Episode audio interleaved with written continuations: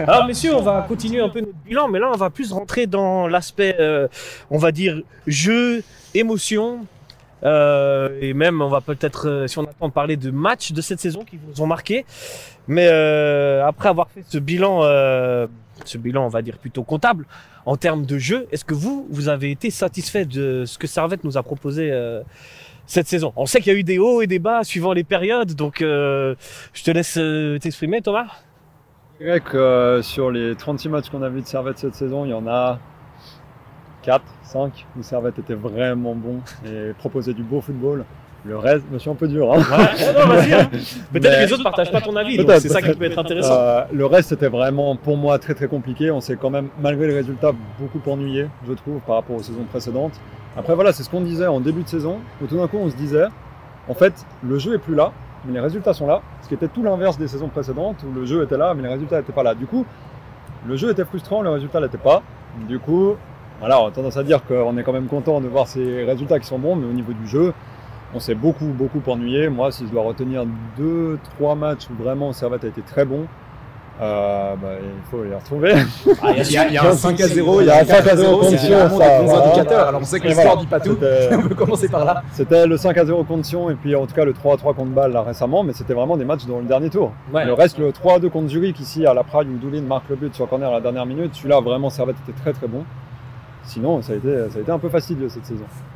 Ouais, je, suis- je suis d'accord avec ça, mais aussi je suis, je suis d'avis que la deuxième partie de saison était beaucoup mieux parce qu'on a eu le retour de Beja et de Crivelli aussi.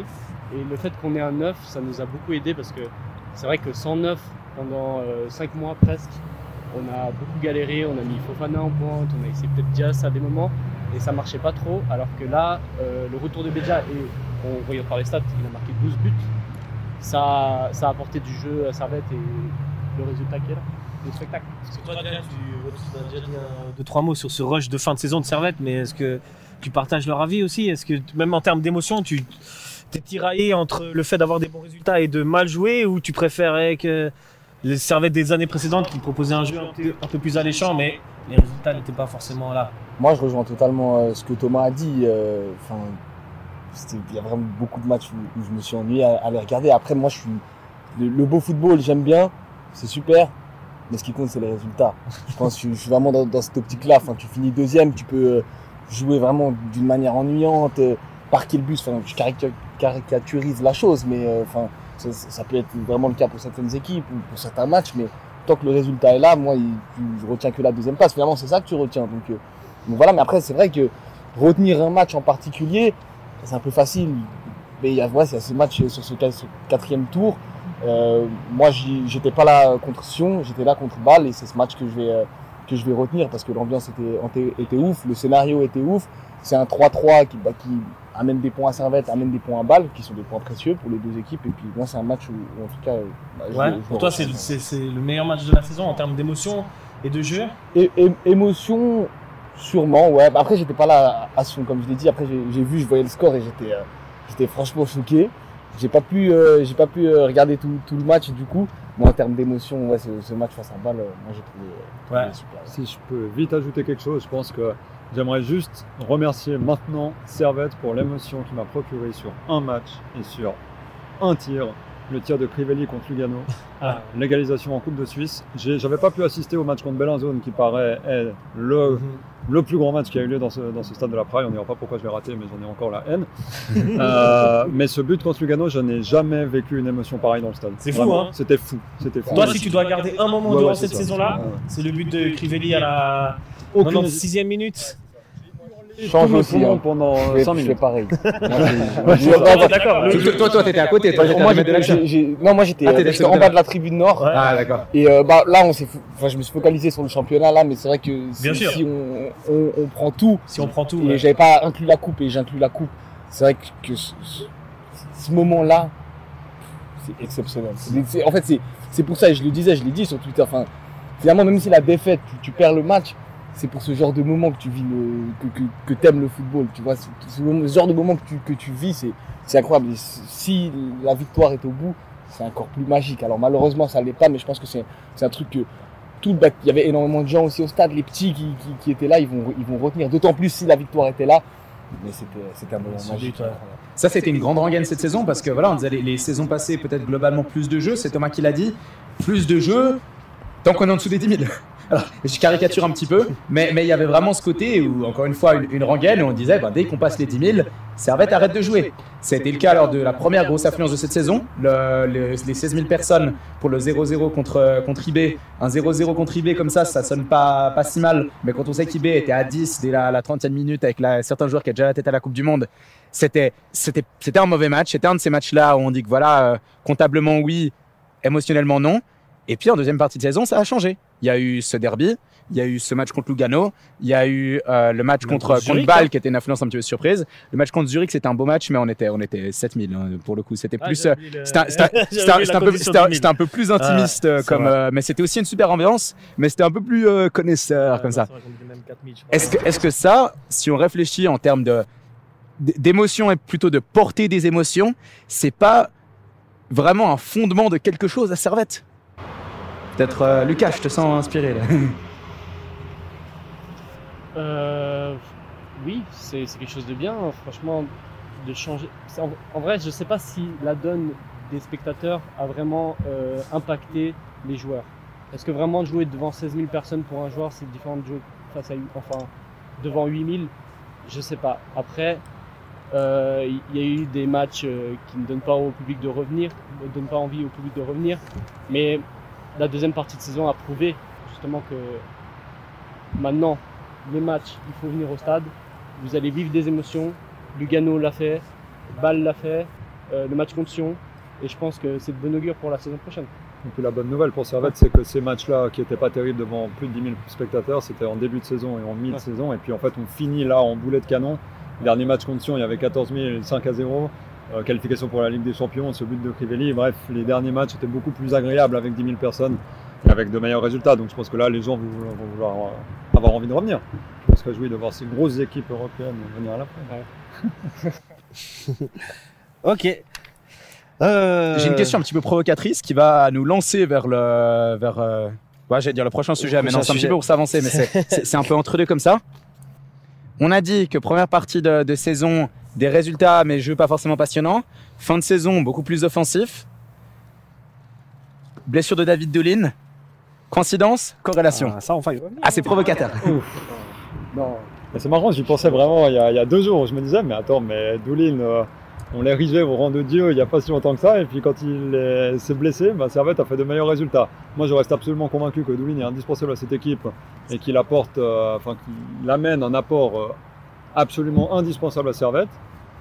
Moi, je pense pas que ça vient de là. Moi, je pense que ça vient plutôt du côté du staff, mais c'est mon avis avec Alain Gaguer qui était probablement aussi beaucoup plus libéré à partir du moment où il a su qu'il allait partir. C'est un petit peu paradoxal, mais voilà.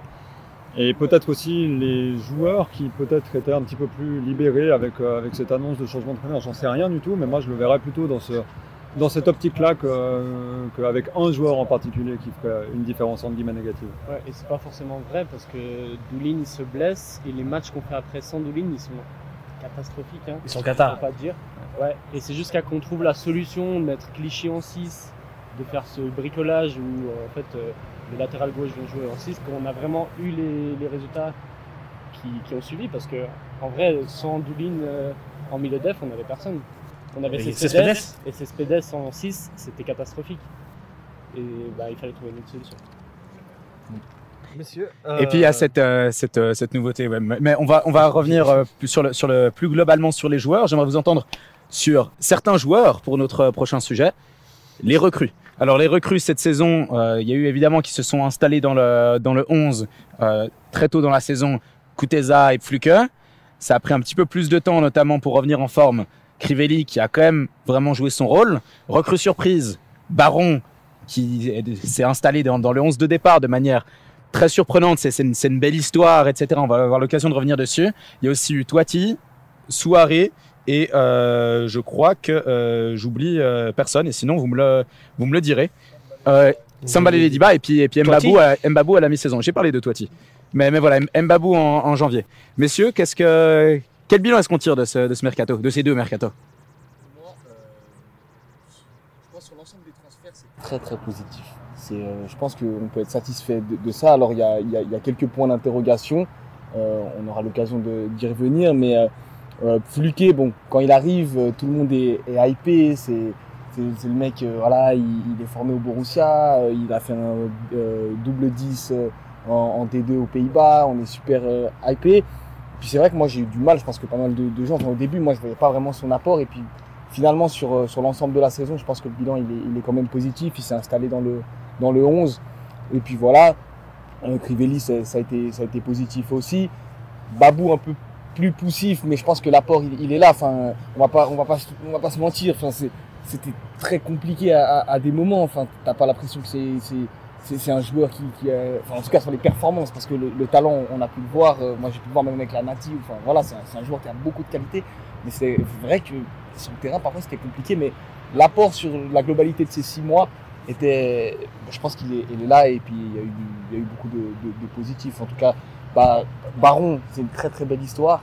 Et euh, bah moi j'ai j'ai pesté un petit peu euh, au début, je pense que pas, pas mal de gens, enfin j'étais pas d'accord. Enfin, je me dis, euh, voilà, à ce poste-là, il y a, y, a des- y, a des, euh, il y a des Walton Berami, il y a des Malik Sawadogo, enfin il y, a- il y a de quoi faire. Et puis Sa première entrée en jeu, en plus, c'est comme central. euh, un match où euh, c'était à Getse en semaine, une semaine anglaise où on jouait à Getse et à Saint-Gall. Et il y avait euh, Diego Montero qui avait fait le déplacement, qui n'avait pas été inscrit sur la feuille de match. Et Baron qui rentre deuxième mi-temps en défenseur central, ça va être gagne ce match. Mais deux minutes après la première entrée en jeu de Baron en, en Super League, il y a, y a ce but où, où euh, Kawabe, sauf erreur, lui passe devant sans qu'il mette le pied. C'était quand même difficile au début. Et puis après, comme tu, tu dis, mais je te, je te laisse reprendre. pour l'histoire, déjà, c'est Ouais. super beau. Et après, sur, sur le terrain, franchement, on n'avait pas forcément l'impression d'avoir vu un, un joueur qui avait, qui jamais forcément joué à haut niveau, enfin, en tout cas à ce niveau-là. Et franchement, c'est c'est très très positif. Et Toiti, c'est c'est une belle histoire aussi. Enfin, c'est- il y a beaucoup de positifs. Après, vous l'amenez dans- dans les transferts, et moi je voulais en parler, mais Baba Soirée, je- c'est une interrogation quand même. Alors, euh, il était peut-être là pour, pour, pour euh, ajouter du volume à, à- à l'effectif. Mais euh, il a fait une, entrée, une entrée, deux entrées si on compte celle de Lucerne, mais on va pas trop la, la compter. Il a joué un tout début de saison, sinon il a fait que du banc.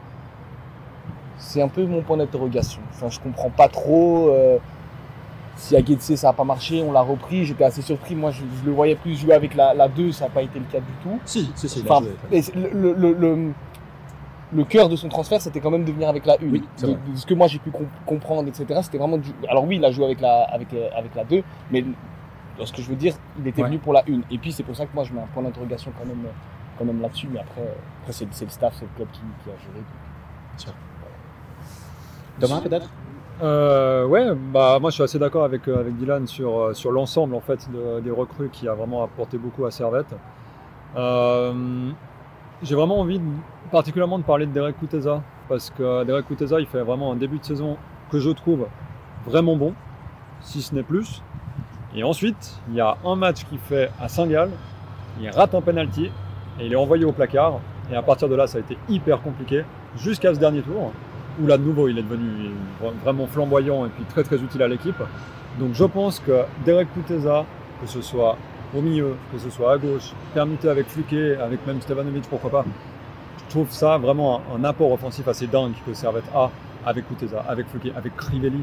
Crivelli, je pense qu'on se rend pas compte à quel point ce gars est doué au foot. On ne dirait pas, mais il est tellement bon. Il a une qualité de pied. Quand tu vois des déviations, conditions qu'il fait, il fait que des talonnades, elles sont toutes parfaites. Et tout le monde le considère vraiment juste comme un homme des cavernes. Et là, mais les gars, Rugbyman. ouais, vraiment, Techniquement, rugbyman. il y en a même le, le- le but contre Lugano, le fameux but quand même. Il y a, de mémoire, il y, a un, il y a un petit contrôle avant de se la remettre et de frapper, euh, euh, contrôle en l'air. Donc euh, non, ça reste un joueur techniquement très doué qui peut faire des différences. C'est deux passes décisives alors qu'il joue quasiment pas de toute la saison. Donc quand il est là, il fait, il apporte quelque chose. Je crois qu'en termes de buts par minute, euh, Crivelli et Bedia sont tous les deux dans les attaquants, euh, avec les, dans les, je crois, les six attaquants avec les meilleurs ratios en Super League. Et Crivelli est au-dessus de Bedia. En termes de, de buts par minute, sauf erreur. Parce Faudrait qu'il a moins joué. Parce qu'il a, parce qu'il a moins joué. Mais, mais, mais voilà, ça reste, une, ça reste une donnée à prendre en compte. Lucas peut, euh, Ah oui, pardon. pousser dans ce que je vais dire, mais je pense qu'un un Crivelli sans ses blessures, déjà, il serait jamais là. Et surtout, un Crivelli sans ses blessures fait clairement partie des meilleurs attaquants de Super League, il n'y a aucun doute là-dessus. Et j'espère voir un Crivelli en pleine, pleine possession de ses moyens la saison prochaine. Ça pourrait faire très, très mal. Excuse-moi, je suis juste provocateur. Bédia ou Crivelli Crivelli. Ah ouais, Ouais, ok. Lucas Lui, il est pas d'accord. Hein Dylan, rapidement Or, euh, Attends, non. Pour moi, Crivelli, certes, c'est un très bon joueur techniquement, j'ai rien à redire, il donne de l'envie, c'est un joueur qui a de la hargne, ce qui se passe à chaque fois. Mais Bedia, pour moi, il a ce sens du buteur qui est, on dirait, il est inné chez lui. Il, il- peu importe où il est placé sur le terrain, il peut te mettre le but, tu vois. Il est toujours bien placé aussi. Et pour moi, Bedia, il apporte plus dans le jeu que Crivelli. Même si Crivelli, il apporte beaucoup dans ses entrées, je pense que sur 90 minutes, c'est un joueur jeu titulaire. Bedia apporte plus que Crivelli. Après, Est-ce qu'on est, là aussi pour débattre sur ça Non, le Pas thème, sur la mercato. Le mercato, alors on va de loin terminer sur ce sujet, je voulais vous poser la question pour vous, quel est le meilleur euh, transfert finalement, le joueur qui a été le plus, le plus efficace, le plus important de ce mercato Donc on compte pas Bédia, forcément. pour vous, en vite fait en un mot, Lucas Toi, Toiti, Toiti, même si c'est, enfin, c'est pas la vraiment le surprise du chef, Toiti. Voilà, c'est la, la surprise. C'est vraiment le joueur qu'on s'attend pas du tout à qui perce et qui, en fait, euh, bah, pour moi, a tout d'un, joueur euh, compétent, euh, un ailier qui, qui, qui va chercher le duel, qui va dribbler, qui, qui offre le spectacle en fait. Et euh, son, l'entrée qui m'a marqué le plus chez lui, c'était l'entrée euh, face à IB, où euh, malheureusement il il met pas sa bicyclette là euh, face au gardien. Il se blesse. Mais pour moi, ça a montré euh, que ce joueur, il, il a l'instinct. Il a l'instinct du, il transpire le football, comme on dit. Ouais, bon. Je suis ton avis, mais je suis pas là pour des. mon avis pour toi, Thomas, le top de, de ce mercato Fluquet parce qu'il a eu de la peine à s'adapter. Il a mis un petit peu pas mal de temps, comme un Alex Schalke à l'époque, qui avait mis pas mal de temps à mettre son premier but. Et je trouve cette l'apport de est indéniable au voilà, final, hein. Voilà, c'est ça. L'apport est indéniable. Je pense que c'est un petit peu dans le même ordre d'idée. L'année prochaine, il peut faire très très mal si euh, il continue sur cette lancée. Et ça peut être Et intéressant. pour toi, Dylan, le top du top euh, du mercato sarratien Je me serais jamais imaginé dire ça, mais moi je rejoins Thomas et c'est c'est Fluquet parce que euh, bah, au début c'était vraiment très dur. Et puis je pense que l'apport, alors il y a eu un problème de finition, euh, c'est vrai, c'est indéniable. Il y a des fois où je me dis comment il marque pas, tu vois. Mais euh, enfin l'apport il est là, il y a, il y a quand même cette touche, un, un truc euh, voilà qui, qui manque un petit peu. Puis le joueur il est sympathique, tu vois, tu, tu vois, il, je sais pas, il dégage un truc. Ouais. Moi j'ai bien aimé. Après. Là, pas, c'est, c'est pas la même surprise que, que, que toi, Tim, mais Baron, c'est, c'est quand même une belle surprise de, de le voir là et de, de rendre de bons services comme ça. Donc, euh, Ouais. donc je mettrais Pluquet juste après euh, Baron. Ok.